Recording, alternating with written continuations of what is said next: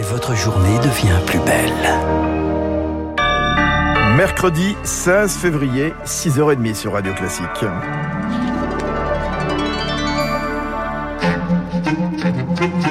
La matinale de Radio Classique avec Fabrice Lundy.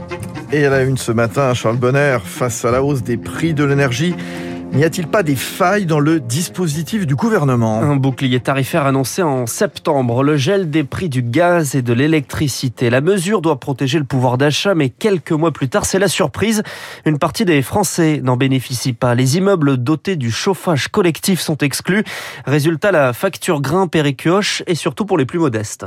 Bernard vit dans son HLM depuis 1995, près d'Alès, dans le Gard. Ces derniers mois, sa facture de gaz a explosé, plus 60%. Stupéfait, le retraité ne décolère pas. De 60,71 euros, on est passé à 96,94, un peu plus de 36 euros par mois en plus. Sur l'année, c'est l'équivalent d'un loyer à payer. Difficile à assumer pour Bernard et sa femme Annick. À deux, ils touchent 1900 euros de retraite par mois. Alors, ils ont dû adapter leurs dépenses. On est obligé de rogner sur le peu de loisirs qu'on avait. Point de vue poisson, mais c'est plus abordable, donc euh, on a fait une croix dessus. On regarde ce qu'on achète. Et si le couple se retrouve dans cette situation, c'est que le bouclier tarifaire qui consiste à geler les prix du gaz ne protège pas les immeubles dotés du chauffage collectif. 5 millions de foyers, dont 2 millions de logements sociaux sont ainsi concernés. Une rupture d'égalité, dénonce Marianne Louis, déléguée générale de l'Union sociale pour l'habitat. C'est tout à fait illégitime et injuste qu'aujourd'hui ces ménages-là ne bénéficient pas de l'effort qui est fait pour euh, plafonner le prix du gaz pour ceux qui sont au chauffage individuel. Locataires et professionnels ont alerté le gouvernement. Ils réclament notamment une revalorisation du chèque énergie pour les plus modestes. Une demande aujourd'hui sans réponse. Le reportage d'Éric Huoch, une augmentation du prix du gaz, notamment à cause de la crise en Ukraine. La Russie sort la carte de l'apaisement et annonce le retrait de troupes à la frontière. C'est invérifiable à ce stade, selon le président Joe Biden. Le président américain s'exprimait hier soir et maintient, vous l'écoutez, une position ferme. Nous sommes prêts à faire preuve de diplomatie et nous sommes prêts à répondre fermement à une attaque russe contre l'Ukraine, ce qui reste encore très probable. Si la Russie envahit dans les jours et les semaines à venir, le coût humain pour l'Ukraine sera immense et le coût stratégique pour la Russie sera aussi immense. Le monde n'oubliera pas que la Russie a choisi la mort et les destructions inutiles.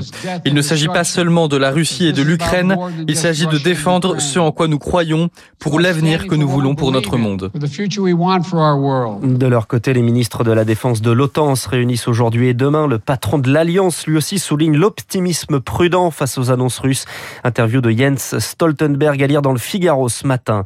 L'heure du départ pour la force Barkhane, Emmanuel Macron devrait annoncer ce soir ou demain le retrait des troupes du Mali, épilogue des tensions avec la junte militaire au pouvoir. Le chef de l'État réunit ce soir à l'Élysée ses homologues alliés de la région avant de participer demain à un sommet entre l'Union européenne et l'Union africaine à Bruxelles. Il est 6h33 sur Radio Classique. C'est le retour d'une habitude on va pouvoir de nouveau boire un café debout au comptoir, Charles. C'est la nouvelle étape de la levée des restrictions. Il est aussi de nouveau possible de boire et de manger dans les trains, dans les cinémas. Autre bonne nouvelle pour les amateurs de musique, les concerts debout reprennent. Enfin, nous dit Malika Seguino, la directrice du PRODIS, le syndicat des entreprises du spectacle vivant. C'est vraiment tout l'écosystème du spectacle vivant qui a malheureusement souffert. Les interdictions de fin d'année ont concerné 1300 dates. Pour la première fois euh, depuis longtemps, on a un calendrier de retour à la vie qui nous fait croire que enfin, ça va être la vraie reprise. Vous dire que ça va redémarrer d'un claquement de doigts, bien évidemment que non. Il lui faut un temps certain pour redémarrer. Mais la profession est prête. Et désormais, plus question pour nous de nous arrêter. Les discothèques rouvrent également leurs portes ce soir, fermées le 10 décembre en pleine vague Omicron. Les pistes retrouvent leurs danseurs et sur les murs une nouveauté, des affiches pour alerter sur le GHB, la drogue du violeur, un fléau des soirées dansantes. Le gouvernement lance une campagne de prévention, une mesure attendue pour Khadija Zougache. Elle est la secrétaire générale de l'association Lawyers for Women, mais selon elle, il faut aussi que les patrons de bars prennent leur part. C'est pas que dans la prévention, c'est aussi dans des actions concrètes auprès des bars qui ont également leur responsabilité. Parce que afficher une campagne de prévention ne les douane pas de l'obligation de sécurité qu'ils ont. Les mesures prioritaires seraient prévoir des sanctions pour les patrons et d'autre part prévoir systématiquement une prise de sang, voire des tests ADN dans les cheveux. Et sur ces affiches, on retrouvera un QR code qui redirige vers une discussion ouverte à n'importe quelle heure de la journée ou de la nuit avec les forces de l'ordre. La présidentielle, le Rassemblement national dénonce une campagne de sabotage. Et accuse l'un de ses porte-parole de campagne de haute trahison. Nicolas B est suspendu des instances du parti soupçonné d'avoir informé en sous-main l'équipe d'Éric Zemmour. Nicolas B dément et pourrait à son tour, après Gilbert Collard et Stéphane Ravi, rejoindre le parti Reconquête. Elle est à l'opposé du champ politique, mais sera bien sur la ligne de départ. Les 500 parrainages de Nathalie Arthaud sont validés. Elle salue le travail de terrain des militants de lutte ouvrière. Elle rejoint ainsi Emmanuel Macron, Valérie Pécresse ou encore Anne Hidalgo. De leur côté, Fabien Roussel, Jean Lassalle et Yannick Jadot se rapprochent également des 500 parrainages. Le Parlement renforce la protection des lanceurs d'alerte. Du Mediator au LuxLeaks, les lanceurs d'alerte sont désormais mieux protégés ainsi que leurs proches ou les associations qui les soutiennent. C'est une transposition d'une directive européenne qui précise leur statut et facilite leur soutien financier et psychologique. Une protection attendue par Glenn Millot, le délégué général de l'association La Maison des lanceurs d'alerte.